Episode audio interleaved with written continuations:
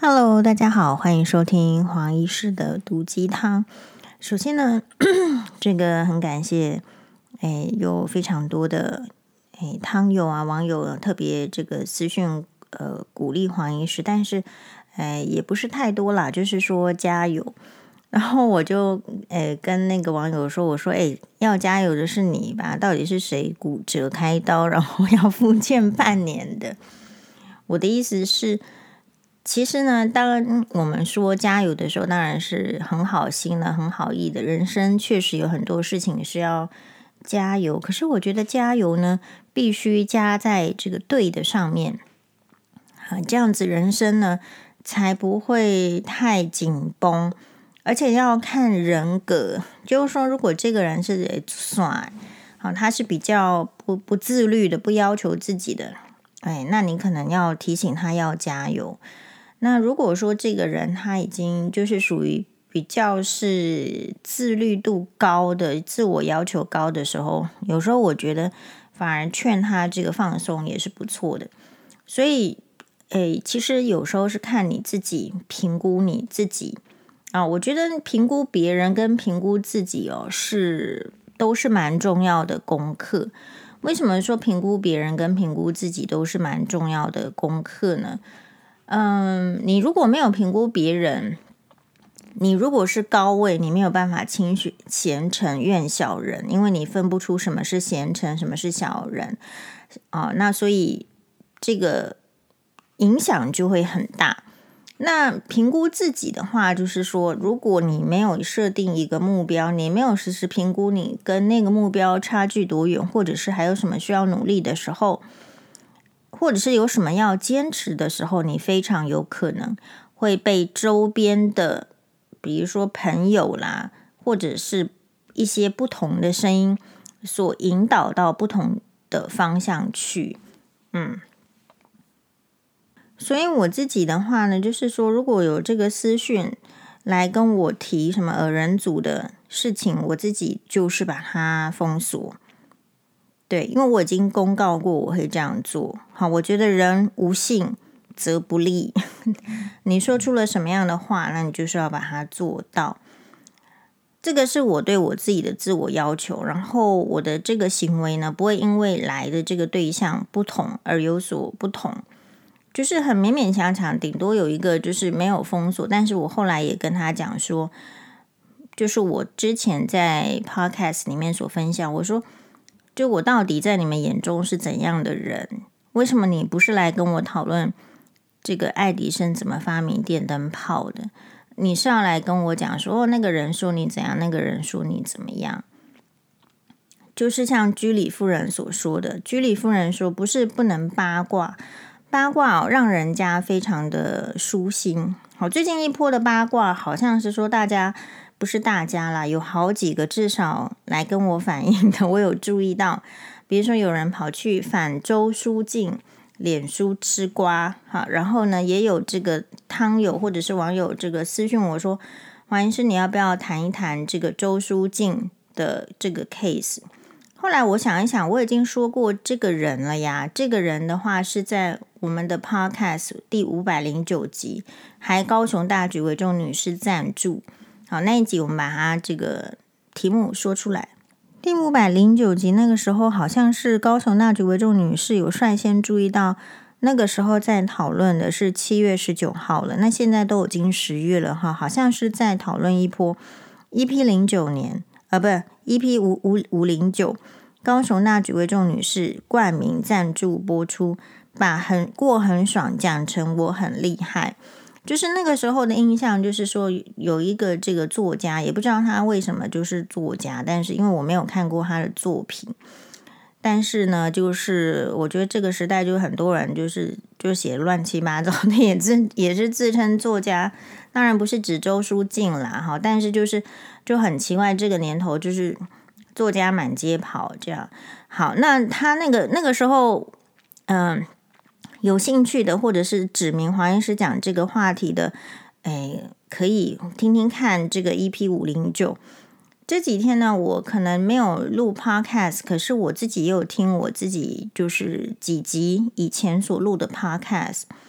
倒不是说我的 podcast 录的有多好，或者是内容多么的棒，而是我觉得它就是一个生活化啊、我们会遇到的事情，然后听一听，然后就是，嗯，可以比较心平气静的想一想，然后就睡着。我觉得这就是人生。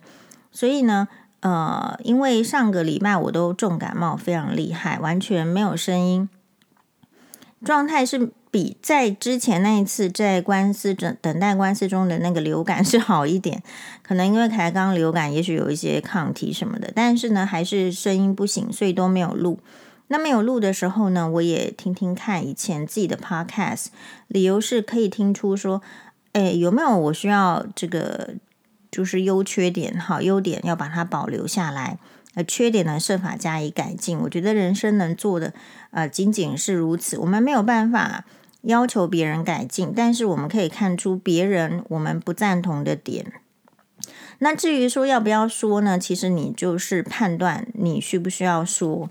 像因为现在自媒体很发达。所以其实没有什么你自己不能、不太能说的，你只要坚守原则。我认为只要坚守，就是不妨碍自由、不妨碍名誉，坚守这样子的原则，不要触法。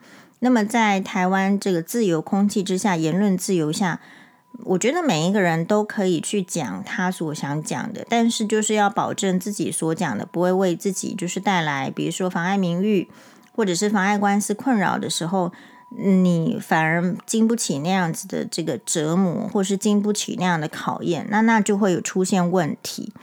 那现在，嗯，可是我觉得是这样子，有时候，嗯，我不知道大家能不能把这个网络的世界跟现实的世界做一个区别。我认为有一大部分的人是不能够做区别的，他会以为网络世界就代表的全部。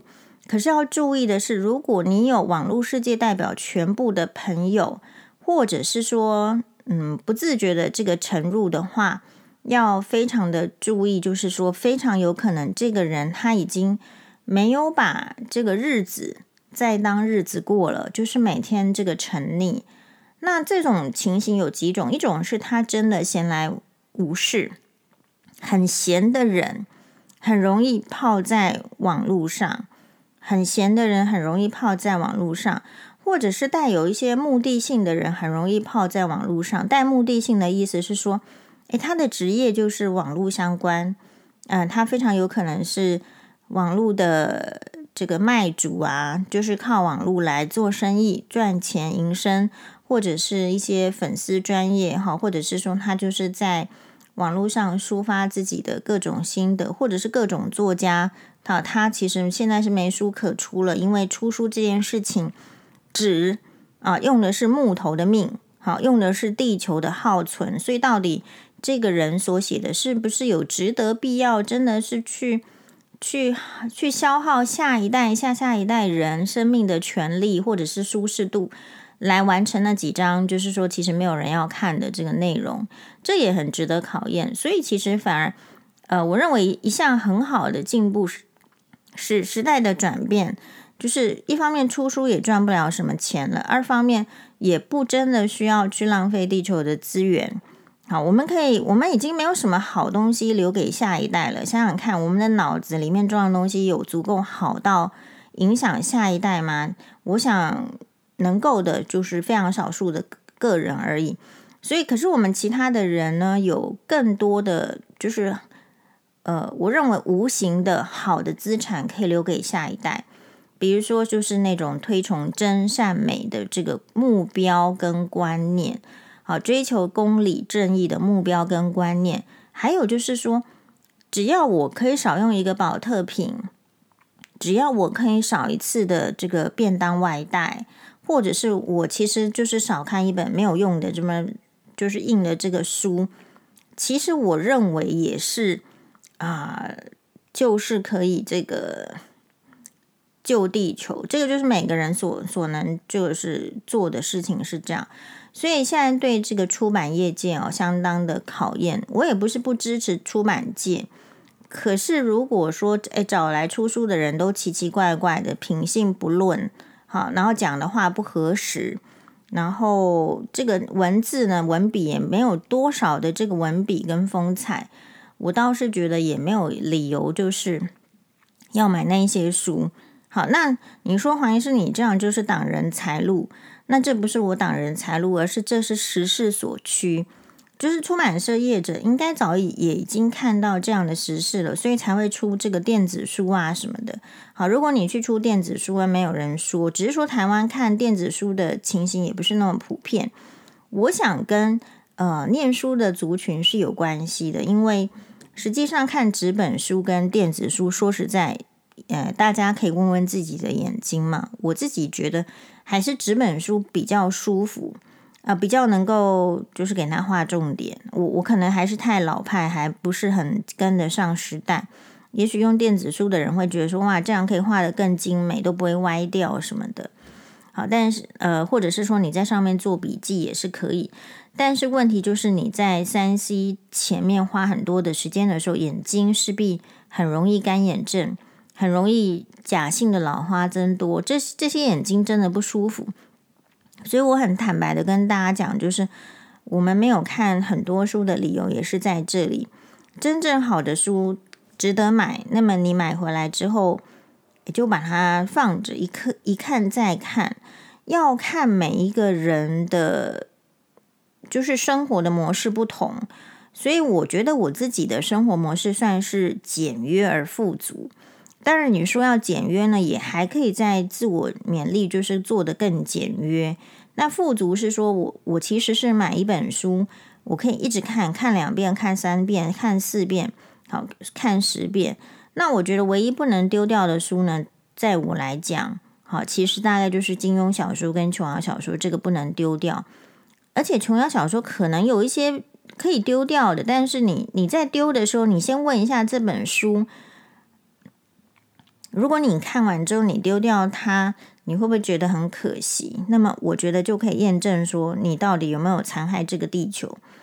如果我这本书它印出来，我认为它要可以一直看、一直看、一直看，甚至可以给这个小孩子看的，那我觉得会比较比较好啦。所以我为什么留着这个金庸小说呢？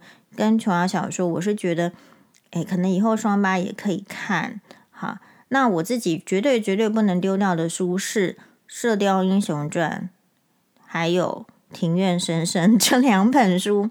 啊，其他的书我觉得丢掉也就算了，因为，嗯，你就吸取他们的呃，吸取他们的精华，放到脑海里，成为你生活上所能用的，不一定要去一直翻出来金句。金句你可以抄在自己的笔记本里面，或是自己的三 C 的这个手机里面。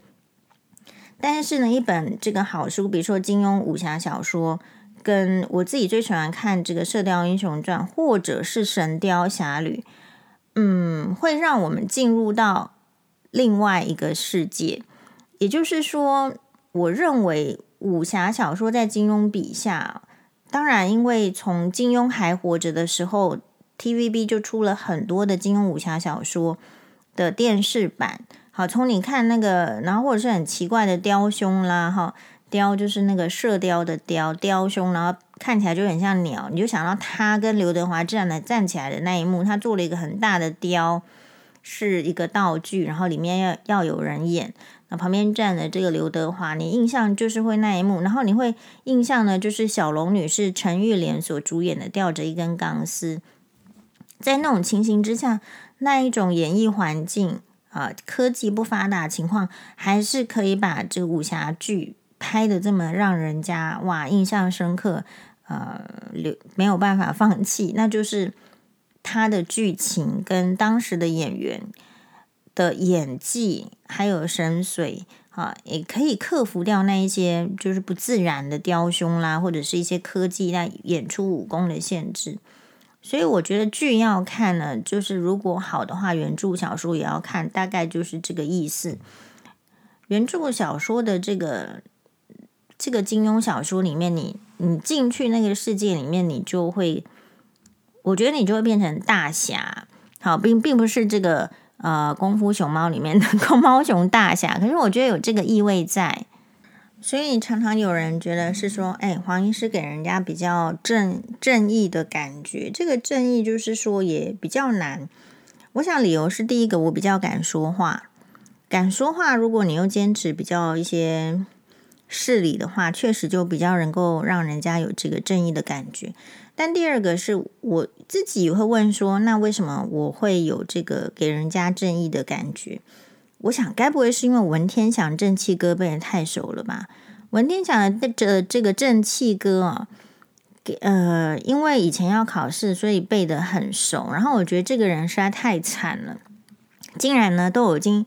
下了大狱，在牢里面还可以还可以写出这样子的话，这到底是怎怎么样子的人的节操？那个时候印象有一点深刻，因为你一定看过很多古装剧，然后很多人关在牢里面。可是，通常关在牢里面的都是很虚脱的样子啊，然后想说啊，不知道什么时候要死啊，哈。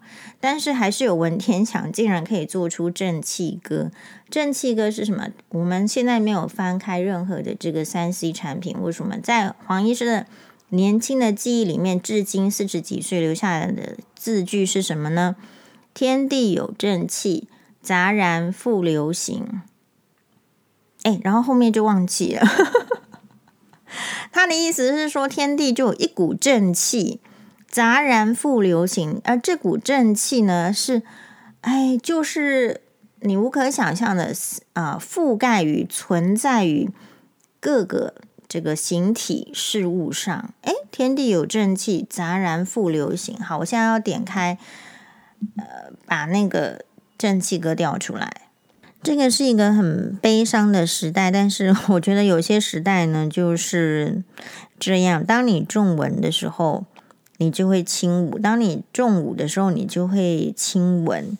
正气歌是这样说：他说，正气歌是南宋末朝的宰相，末代宰相文天祥所作的，而且是创作于元朝大都，就是后来这个朝代被这个 蒙古人所。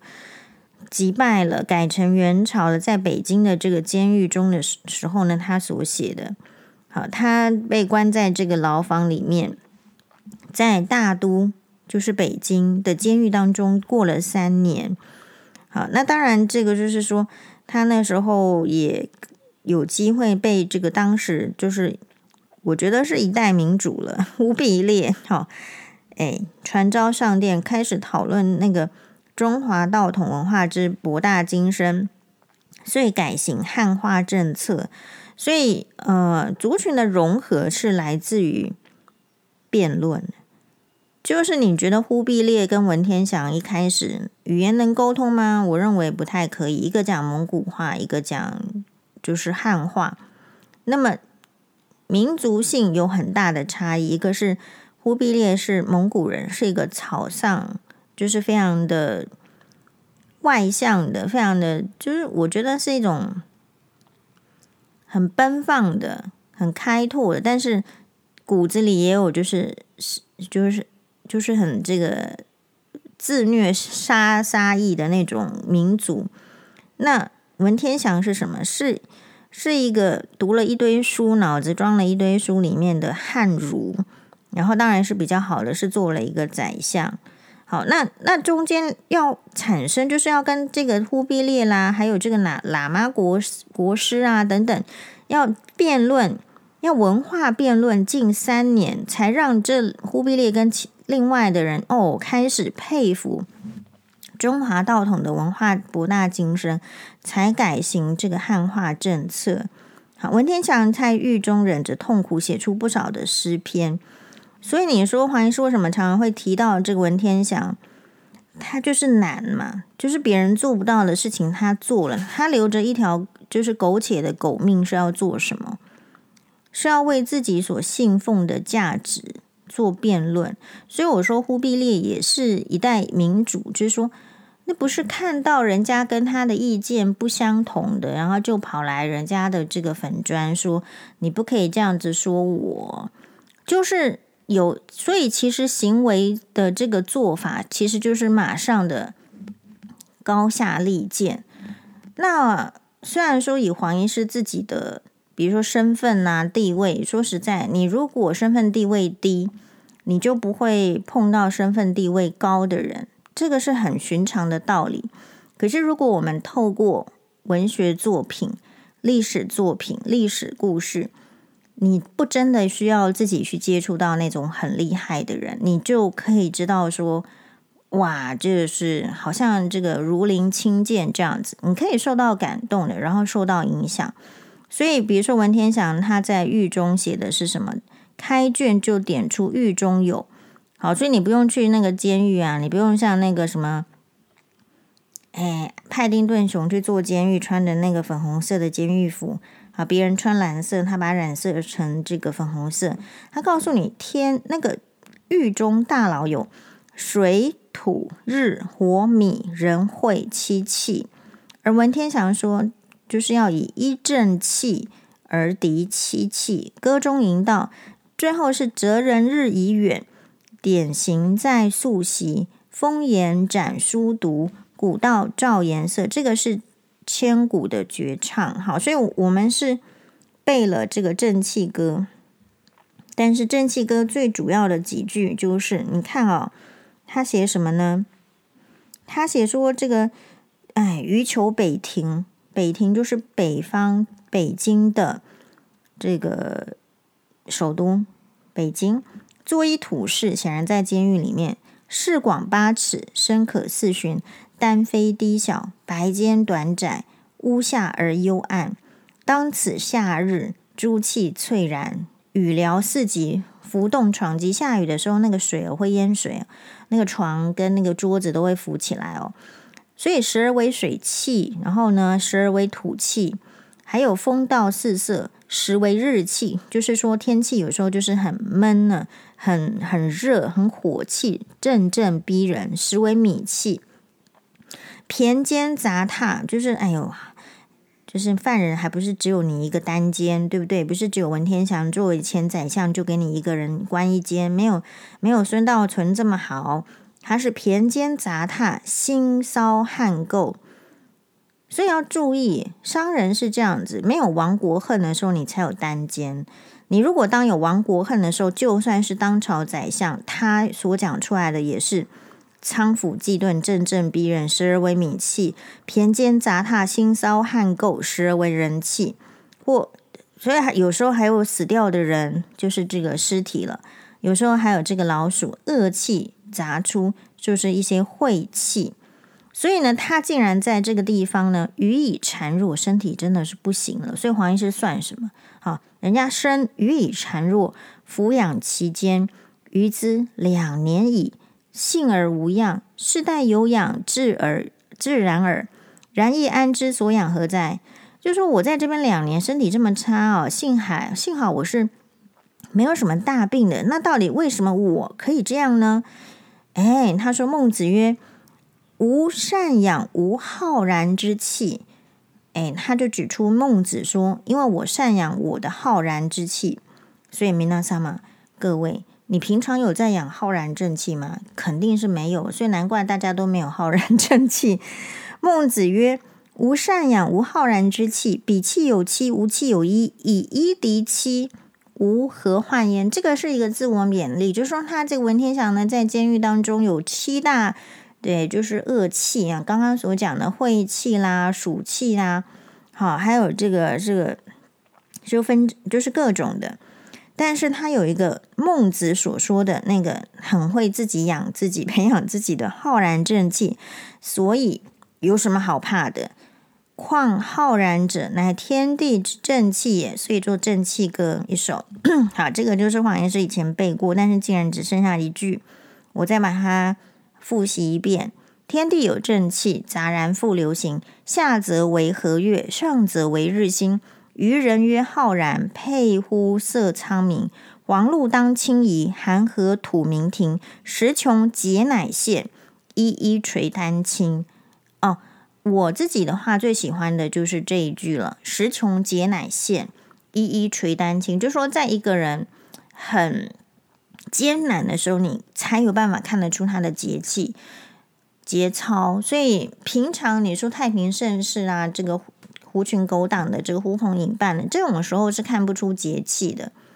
时穷就是在一个比较差的时候，你才有办法分别在你周遭是是是怎么样子的人。好，所以我对朋友的选择其实是来自于我的这个人生中有一些经典的典籍，不管是你看这个《射雕英雄传》还是《神雕侠侣》，如果《神雕侠侣》的话，以以这个古墓派小龙女的这个选择，你其实本来就不太会亲近别人。好，那杨过又是什么选择呢？啊，或者是郭靖、黄蓉的选择，又绝对是不一样的。在其太史史，在其太史简，在晋董狐笔，意思是说很多的历史会写下来这一些故事。在秦张良垂追，哈，在汉苏武节，其实都是一些有节气的人，都不是太好的故事。苏武呢，被弄到这个北边放羊，啊，为严将军头，为鸡事中写，为张睢阳齿，为延长山舌，或为辽东茂，清操厉兵血。冰雪，或为《出师表》，鬼神气壮烈，诸葛亮的《出师表》，其实都是一些历史上很有名的失败者。所以，当你要失败的时候，或者说你陷入一个失败的这个必然的这个结局的时候，其实也没关系嘛。你看历史上这么多人，或为吉贼户，佞术头破裂，士气所磅礴，领列万古存，当其贯日月。生死安足论。好，接下来他说：“地为赖以立，天助赖以尊。三纲实系命，道义为之根。皆出皆与构阳窘，立也时不利。”就是说，哎，其实还是有责备自己不是太做得太好的地方。好，点点点点点。悠悠我心悲，苍天何有极？哲人日已远，典型在溯溪。刚刚讲了好几个失败的例子，好，包括诸葛亮啊，好，包括苏武牧羊，风严展书读，古道照颜色。好，这个就是这个，哎，宋气歌，呃，正气歌。哈，在宋宋诗选注里面倒是没有选它。点点点点点，好。所以，其实我们不知道现代的学生会读什么书啦，不读什么典籍，我觉得都没有关系。重点是你读的书有没有记到脑海里，有哪一些是可以用的。嗯，所以我觉得在历史上有一些人成功，有，所以我喜欢读历史就是这样。哦，有些人成功，有些人失败。成功是何以成功，失败是何以失败。这个文天祥是。天字第一号失败王，他就在牢狱中，但是他留下来的东西就是不一样，那就是要有相当的气节。所以我认为，就是说你你写出来的字，写出来的文章会是怎么样，其实就呈现你这个人是怎么样的。所以大家会看，其实我文章哦，我除了要去客诉之外，我都是非常的简洁扼要。为什么客诉不一样？当你要客诉一个人，或者是一个事件，或者是一家店的时候，我认为它应该具备法律的准则，就是你要有时间，要有地点，叙事要详明。好，所以你的时间要花什么？呃，多少时间在哪里，是完全是由你支配，然后得到你要的结果。这样，嘿。所以每个时代会有每个时代的优缺点。我相信现在的学生已经不需要去学正气歌了。但是那如果说你看到以色列跟巴基斯坦这样子的，嗯，他们应该算是世仇，然后战争，那你看到之后你会想到什么？有时候我们真的脑袋空空，会想不到什么。所以需要，因为我们不是资呃资质高的。所以我们真的需要一些经典的典籍，告诉我们，人家说哦，这个王，这个这个王国恨哈，这个的时候，那一些人发生了什么样子的心情感触？比如说，如果是李后主的这个，他自己就是南唐李后主，好，他他是输给这个北宋，就时间再往前面，北宋赵匡胤。要灭了南唐李后主，也不是把他杀掉，也是把他带走啊，然后给他一些，诶，牢狱之灾，哈，消磨他的意志，让他再多写出几个作 作品，然后最后再用毒酒让他让他上路。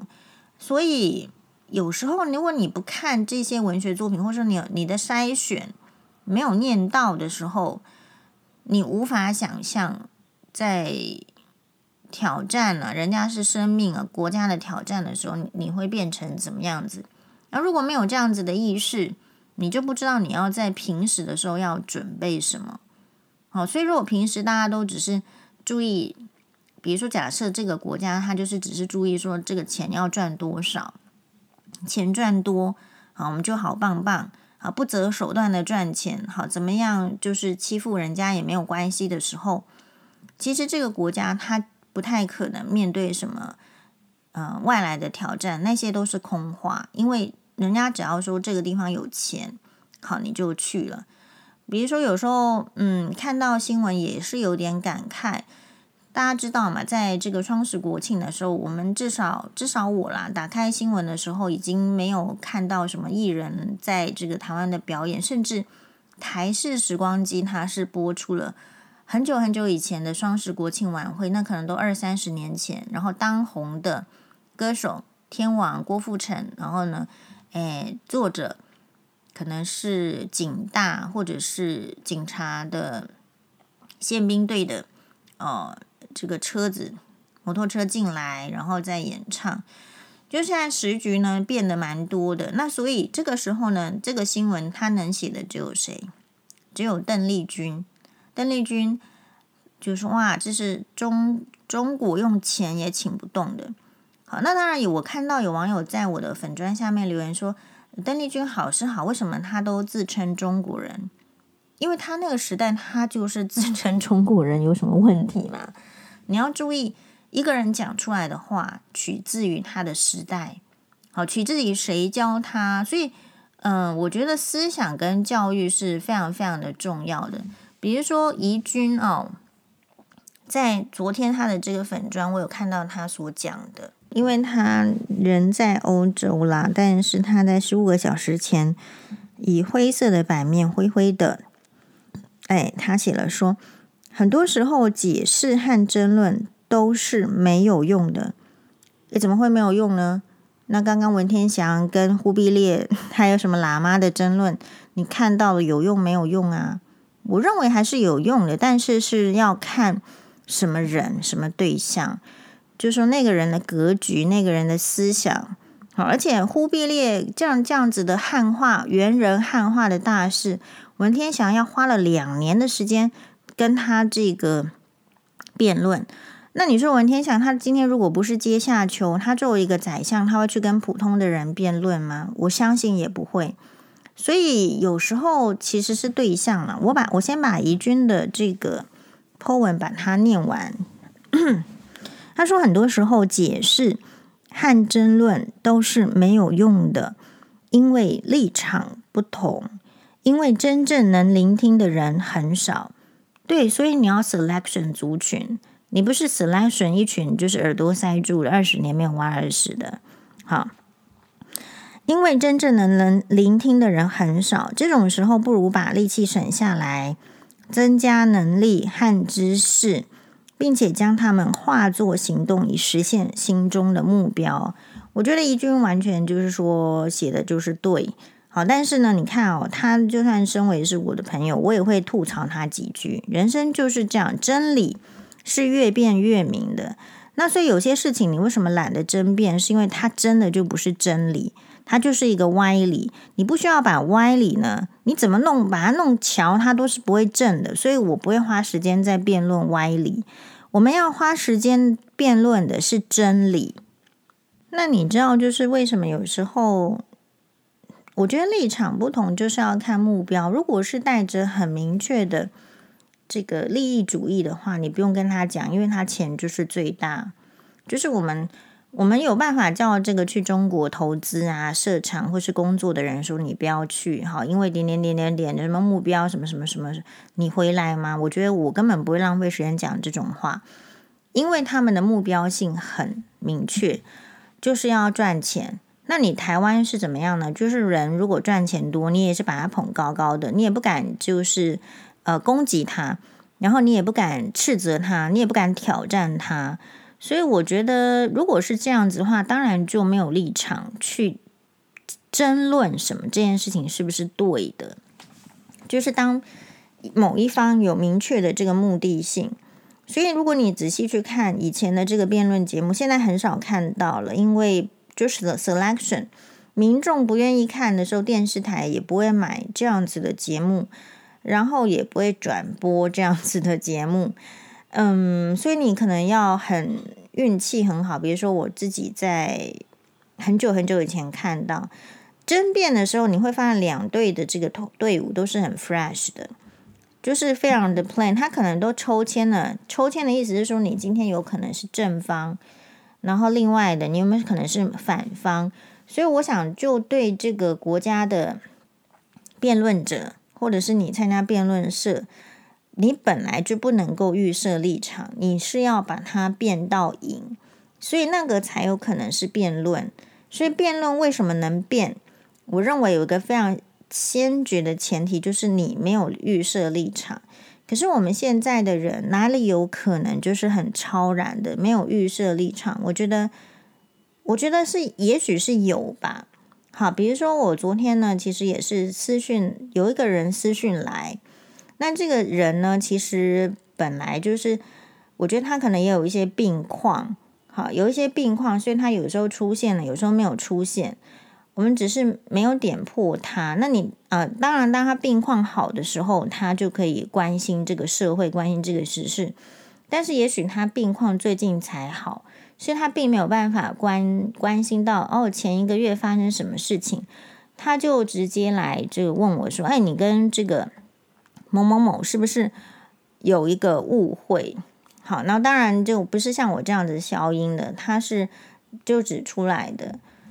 那我就说不是误会啊，我就觉得他就恶心啊。好，然后呢，他就是这个人也蛮好的，他说不好意思，就就让我就不开心什么的。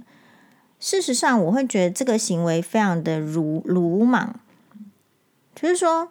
我我有理由，我需要花我很多的时间对对你解释这个误会，你认定的误会还是是说事实嘛？因为他跟我讲说报纸哦就写的不是很好，很不很不是很利于黄医师，我就跟他讲说，我今天如果花可以花钱让报纸写这个内容，就会偏向我了。这个时代已经变成这样了，你不知道，然后你活到那把年纪，你还要来问我说这个报纸写的对我不利。或者是说你要来跟我讲说哇，是不是这个道还没有人啦？哈，我只是觉得说，那我对他之前的这个，因为我觉得我最大的问题就是我把人是想的是好的，但是我不能说这是我最大的问题，是因为我这个职业，如果我没有办法把每一个人想成是好的时候，我担心我可能没有办法尽全力，因为其实人是有这个 selection 的。哎，但是你到底要怎么样抛开？不管就是医师守则里面他到底写什么，我其实已经忘记。但是他的精神我要知道，你怎么样抛开这个种族、国籍，还有就是政党、政治，还有就是贫富。好，因为你怎么样抛开这一些外在，你只要走出去社会，大家就会强加诸在一个人身上。你要抛开之后，才有办法。我觉得才有办法专心的、真正的尽全力治疗这个人，才有办法吧。不然其实也蛮挑战，或者是说可能会有盲点。那比如说像这个事情之的时候，这个黄律师他就说了一句话，他他就说，像他就是把每一个人都是来的来到他面前的，他都不会先假设他是好人，他都是假设他坏人。那你如果说要是后来我给你下一个好的这个评断。那你要让我能够看出说，哦，后来你是怎样的一个行为，是怎样的品性，那我自然就会把你就做一个好的评断。所以大家不能讨论的是，其实职业的不同确实会影响到你看一件事情，或者是说你对人的一个先入为主的概念。好，那当然就是我经历过这样的事情，我也就是会。反复的思考会修正。我说，其实很可惜的是，我的第一个修正是往不太好的方向修正。我说，从此我大概没有办法跟什么真这个网友真正成为朋友，我觉得很难。这个很难，是因为我突然就是呃，大家知道嘛，就是说其实本来就是大家对于我的评论是呃很多哦，就是说都会觉得说，如果咨询黄医师的话，黄医师本人会亲自回答，因为是真的是这个粉砖里面也没有其他人。然后我们的粉砖下面每一则贴文，其实我都就是留言我都会看，然后就是会真挚的留言。就是如果说当我们的真挚被人家拿去利用的时候，我也可以不要争执，我也可以思考，我也可以选择。所以这个是这个事件第一个对黄医师坏的影响，就是说我们的争执到底要针对什么人争执，要不要有防线，然后是不是可以可以这样争执下去？好，比如说可能会不会有一些人就是啊拿你的这个私讯的这个截图，然后要去就是两面跑。不是没有这样子的人，黄医师也是知道。嘿，那所以因为我不是笨蛋嘛，虽然大家都当我是笨蛋，因为我看起来就是一脸就是好欺负的、很单纯的样子，但是我不是说不会思考。好，所以那就是说，所以你遇到的，你知道有一些温室花朵，为什么它要看起来像温室花朵？可是我完全不是。那你只要遇到事情越多，一件两件，他会慢慢的思考，他会给你一个新的方向。但是，只是说我我觉得我好在是，也很感谢，就是这个呃社会的教育体系，让我有受教育的机会，时代的进步，让我今天不是裹着小脚，然后在有限的这个 source 就有限的资源之下思考。我大概还能根据，就是说这个。好吧，看看金庸怎么怎么可能。如果是金庸的话会怎么样？如果是琼瑶的话会怎么样？好，点点点点点。我们这个时代的人的好处是，我们真的如果愿意的话，可以站在巨人的肩膀上思考，而不是单独的单一的思考。所以你要选对巨人，你不是在那个小矮人前面一起思考，那这样的话你们只能一起去扫地了。当然，我本人也是喜欢 小矮人跟白雪公主的，但是哦，你看完迪士尼，对吧？如果你你他们的思考是什么？小矮人他就会怕坏人，可是白雪公主呢，她就不怕坏人。所以这个时代比较需要有一些考验嘛。然后我觉得这边还有需要就是考验的，就是其实有一些是错误的习惯，变成大众的大家的这个引以为就是我们黑人问号的道德，然后再来强加到就是我们一般人身上。可是事实上会让奉公守法的善良的人变得不好过，然后呲牙咧嘴的，就是完全没有这个同理心的比较自私的族群，只想得到自己利益的人好过。我觉得大概就是仅此而已。好，所以社会的氛围是什么样，本来就是大家自己选的。比如说，我们再回到这个网友指名我，可是其实我没有说要讲得很仔细，是因为我根本就就是我觉得那个人就是这样了。好，就是说网友他用了那个所谓的知性女作家，然后就是说什么一个月赚多少几千万，哈，然后住的是什么什么。其实我前面那集大概就已经讲过了，不太知道说这一集是不是一样。我的意思是，你身边难道都没有遇到有钱人吗？你没有规划归纳出一点点有钱人的模式吗？有钱人有分有高低嘛？高的你要去看洛克菲勒给他儿子的三十八封信，你就知道说有钱人是怎么样子的。或者是在更之前，就是他历经几个世纪不衰的，有一本书，我现在还在书架上，我拿来。这本书呢是这个啊，我英文比较差了，就是 Lord Chesterfield 畅销全球两百年的经典之作，英国上流人士都在读的，全球数千所学校，一人什么一册，什么二十八个国家的校长协会共同推荐。啊，比如说有一个叫做杰克。博巴的美国杰出教师终身奖得主，他说：“在我看来，其实这个 Chesterfield 就是切斯特伯爵啊，哎，切斯特菲尔伯爵在信中谈到的，就是一个伯爵写的书。那你要知道，你有钱人在 想什么？有钱人还要去看这个有这个伯爵写的是什么？他说他在信中谈到的礼仪道德是当代年轻呃青少年应该要特别予以强调的。对于那些急需改善自己、想要了解人性和社会的人，本书都值得一读。不好意思，因为黄医师刚拿的这个书呢是这个封底，并不是封面，可见黄医师也不是对这本书很熟。我们来把封面拿出来，这本到底是什么？它是一个，哎，奇怪，它的标题就是英国上流人士都在读的啊、这个 Lord Chesfield 就是切斯特菲尔伯爵著，哎，望海义的伯爵家书，外交官爸爸写给儿子的八十封信。因为我刚刚说这个洛克菲菲勒呢，他是一个美国的大实业家啊、就是很出名的这个有钱人。到底要怎么富三代？他写了三十二封、三十八封信给他儿子。好，那这本伯爵家书呢，是外交官爸爸。其实那个年代的英国本来就是只有贵族才能够担任政府的要职，比如说你常常听到的。柴契、呃，这个不管是哦，柴契也不是哦，丘吉尔，丘吉尔首相，他基本上也是那个贵族家庭，好，甚至戴安娜王妃也是跟他有一个诶亲戚的关系。他说这个是一个伯爵家书，外交官爸爸写给儿子的八十封信。他说气质是你现在欠缺的价值。所以有时候你说你看一个人，你为什么会被什么？诶，那那个女生到底叫什么名字？